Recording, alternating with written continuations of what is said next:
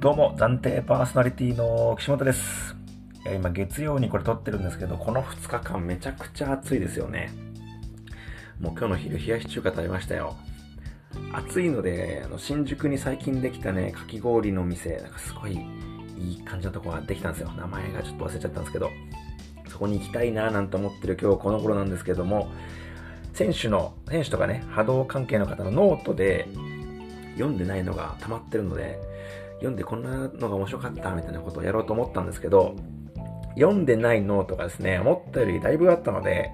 秋の読書企画としてやろうと思います。ね、今から読むとね、夏途中になってしまうんで、夏途中になるくらいならもう越してしまって、秋の読書っていうことで、テーマでですね、した方が、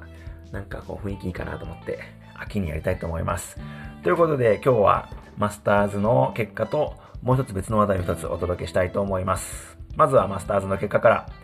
出場チームは11チーム。アークエス、ラレプロット CH、ミスター、ユニコーン、コナ東京、四国高血ダックス、火花、和心、野獣と美女、帝国ペンギン、幕府でした。優勝がアークエス、準優勝が四国高血ダックス、第3位が火花という結果でした。優勝はアークエスでしたね。あの、先日のワンオンの大会の時は、アーク勢がね、振るわなかったんですけど、チームとしては良い結果で、夏のですね、最初のマスターズカップを、えー、終えることができてですね、いいスタートだったんじゃないかなと思います。予選グループでミスターにね、逆転負けを、あのー、しながら得失点差でグループ通過したりとか、準決勝のね、火花で1戦目を落としてという苦しい場面はあったんですけど、あのそこの後メンバー変えて練習して決勝もそのまま取り切って優勝ということで、負けた場面はあったんですけど、アークエスが強いんだなっていうのが余計に分かった大会になったんじゃないかなと思いました。これやっぱコウキ選手がシールドを貼るっていうパターン以外、コウキ選手以外のメンバーがシールドを貼るっていうパターンをちゃんとこれまで続けてきてたっていうことと、春シーズンからね、岡新選手が加入したっていうのが、あのチームとしてとか大会とかシーズンを通してとか1試合より大きなくくりで見るとやっぱりプラスだったんじゃないかなっていうのがね確認できた大会じゃないかなと思いました。これはアークエスに限らず交代選手の重要さっていうのがね示された大会なんじゃないかなと思いましたね。今回、あまあ、今回じゃね交代するパターンとして、大きく分けると、もうステータスとかも変えて役割もはっきり違うっていうパターンと、役割は同じ、ステータスも同じなんだけど、まあ、メンバーの調子とか、相手の向き不向きとか、まあ、そういう役割以外の理由で変わるっていう場合があると思うんですけど、今回のアークに関しては、まあ、多分後者で、コウキ選手が多分デバイスなのかな。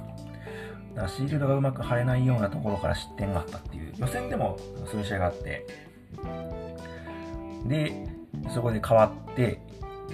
でコキ選手の代わりに、えーと、翔選手がシールドを貼る役割。でゴシン選手がアタッカーとしてサイドのアタッカーとして入ったっていう感じだったんですけどあのコウキ選手が担ってたシールドを貼る役割を、まあ、少し翔選手が張るの早い場面とか、重ねて貼るときに早い場面とか、前に張りすぎてる場面とかはあるので、同じクオリティとはいかなかったのかなとは思うんですけど、まあでもこの交代が、まあ、そもそもデバイスに問題があったのかわかんないけど、コウキ選手がうまく貼れずに結果失点したっていう背景があるんで、代わりにシールド貼った翔選手の一番の役割っていうのは、まず失点せずに欲しい側にシールドを張り切るっていうところだと思うんですよね。失点は決勝の1失点だけで、あのきっちり張り切ってたし、ちゃんと相手の羽が少ない方とかに張っていけてたので、役割はきっちりこなしてたと思うんですよ。で、その小選手の代わりに、サイドのアタッカーとして入ってきたヨガシー選手が、あの、これよりも必要な役割以上の働きをしたんじゃないかなと思いましたね。えっ、ー、と、アークの場合、こう反対サイドのアタッカーのリュウ選手の強みっていうのが、避けて、まあ、いろんな球を回避しながらでもね、バランスをあんまり崩さないっていうところと、でバランスを崩さないっていうのがベースとしてあるからだと思うんですけど、取れそうな場面の取りこぼしがすごい少ないことだと思うんですね。なんかその相手を、相手が崩れてる、まあ、片方を見すぎてるとか、まあ、崩れてないにしても、ちょっとここは取れんじゃないかなっていう場面で、あの、かなり高い確率で点を取れるっていうところだと思うんですよ。そうすると、ヨガシン選手の重要な役割っていうのは、まあ、点もちろん取ったら取ったでもちろんいいし、取れた方がいいと思うんですけど、相手が崩れるまで回避しながらこう打ったりとか、ポジションを少し上げることでプレッシャーをかけたりっていうのをずっと続けられるっていうところが大きいんじゃないかなと思うんですよね。ヨガシン選手はこう少し後ろのスペースを空けたまま、ある程度長い時間プレーできると思うし、大きく避けた姿勢、めちゃくちゃ低い姿勢とかになったままでも狙って打っていけるんで、そういう役割ができると思うんですね。で、今回の、あの、準決勝、決勝、まあ、特に準決勝は、それ以上のね、働きをして、そのまま自分で押し切って点を取って、そこから反対のリュウ選手の攻撃が生きてきて、っていう流れがあったんで、ワークエースに加入してからね、一番大きな仕事をしたんじゃないかなというふうに思いましたね。アーケースでめちゃくちゃ強かったと思います。でこれで、あのー、他にね、コウキ選手アタッカーのパターンでも強いので、本当にすごいなと思いますよね。そして、そのアークエースにですね、惜しくも決勝で負けてしまった四国国決ダックスが準優勝だったわけなんですけど、えっ、ー、と、決勝1本目はね、結構手応えあったんじゃないかと思うんですよね。あの決勝、まあ、ストレートで2本とも取られて負けちゃったんですけど、なんかすごい押されてた感じはしなくて惜しかったんじゃないかなと、僕は見てて思いました。準決勝までは、まあ、予選含めてね、準決勝までは、あの、コト選手が壁で、ルヒア選手、ミキティ選手が両サイドアタッカーっていう感じだったんですけど、決勝はリー選手が壁になって、ルヒア選手とコト選手がアタッカーという、あの、布陣だったんですね。これがなんかこれまでのま練習の成績とか、そういうのも含まれてるのかな、なんどういうことなんだろうなっていうのを考えたんですけど、僕がまあこうかもしれないなと思ったのは壁がなくなった状態でもアタッカーの個人技で押し切られないようにするできるようなメンバーなんじゃないかなと思いましたね。アークエースはこう誰がアタッカーに入ってきても単体で強いんで例えば0-0とか1-0とか、まあ、もしリードしてたとしても1点差2-1とか3-2とか、あの1-0とか、点差が少ないまんま両チーム壁が終わったみたいな状況でも、勝負ができる。機動力高くて回避も合計のバランスに総合力の高い2人をアタッカーに置いたんじゃないかなというふうに思いましたね。こうだからさっき、さっき言ったこう、アークエスが準決勝からメンバー変わったみたいに、ステータスは確かに変わらないメンバーチェンジなんですけど、役割はもう少しね、違うような、あのものなんじゃないかなと思いました。予選から準決勝まで戦われたミキティ選手の長所は、得点力の高さなんですね。取れそうなところで高確率で取れるっていうところだと思うんですけど、アークに対して点差をまあ、2, 2点、3点とか広げられるのかなっていうところと、広げられなかった場合にアタッカー同士で回避しながら殴り合いをするとっていうことを考えると、ルギア選手、コト選手の組み合わせの方が、そういうもうアタッカー同士の殴り合いとかになった時に、あの押し負けないんじゃないかなっていうことなのかなと思って、実際見てても、一方的に押し負けてる感じはなかったと思うんで、ストレートで取れたけど、惜しかったんじゃないかなと僕は思いました。ね、この2壁が強かったスプリングとかの、あのー、だけじゃなくてね、こうやって1壁ですごい強かったので、とてもこの後も楽しみなんじゃないかなと思います。そして第3位が火花。スプリング前のマスターズに続いて連続で3位入賞ですね。準決勝で1本目取りながら悪に負けてしまったんですけど、大会通してかなりいろんな組み合わせをやってたと思うんですよね。綾野選手、米選手、ズーマー選手はそれぞれあのシールドもアタッカーもやってましたし、3位決定戦ではネガティブ選手がね、2143を使ってて、このネガティブ選手の2143は、粉東京がダブルタンクだと分かってるから、これにしたんだと思うんですけど、まあ、予選とかを通してアタッカーとタンクをいろいろ配置を変えたのは、これは何ですかね、いろんなパターンを試すっていう感じなんですかね。綾野選手のアタッカーってのはすごい珍しいんで、おおと思いましたね。綾野選手が波動を始めてまだそんなに経ってない頃に、僕はまだまだチームでね、やってた時に、練習で対面したことあるんですけど、強かったんですよ。初めてその経ってないとは思えない感じ強くて、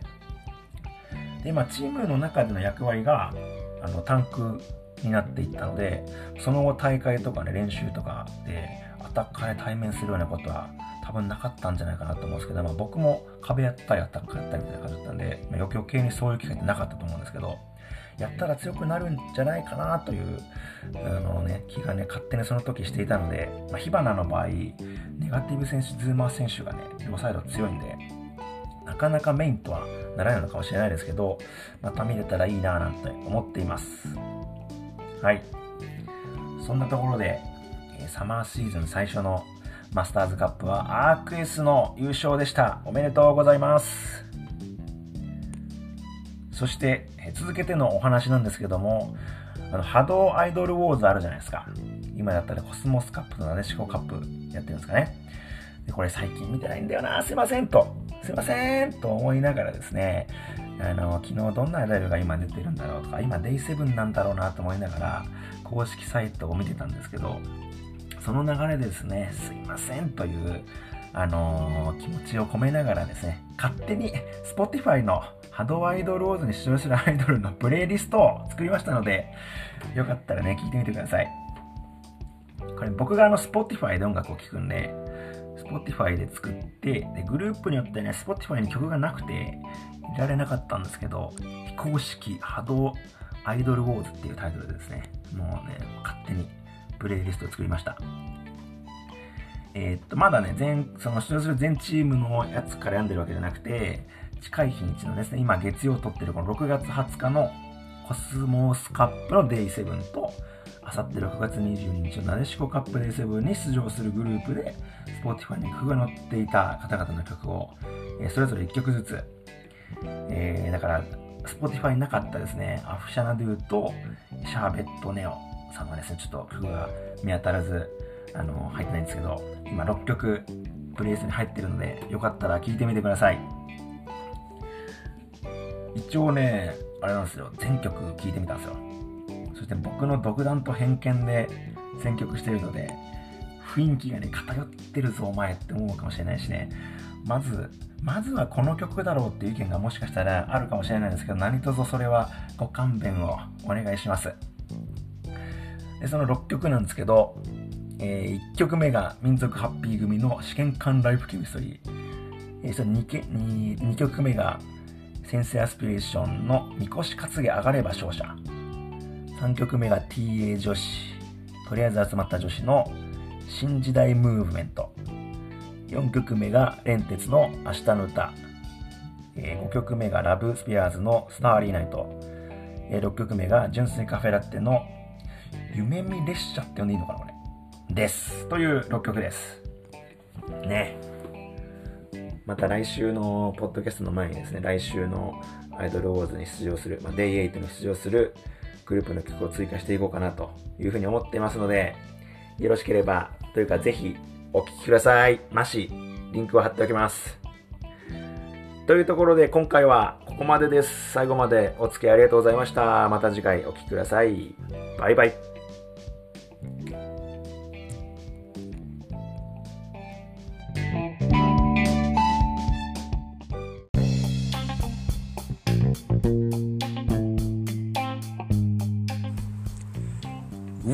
ハドポッドキャスト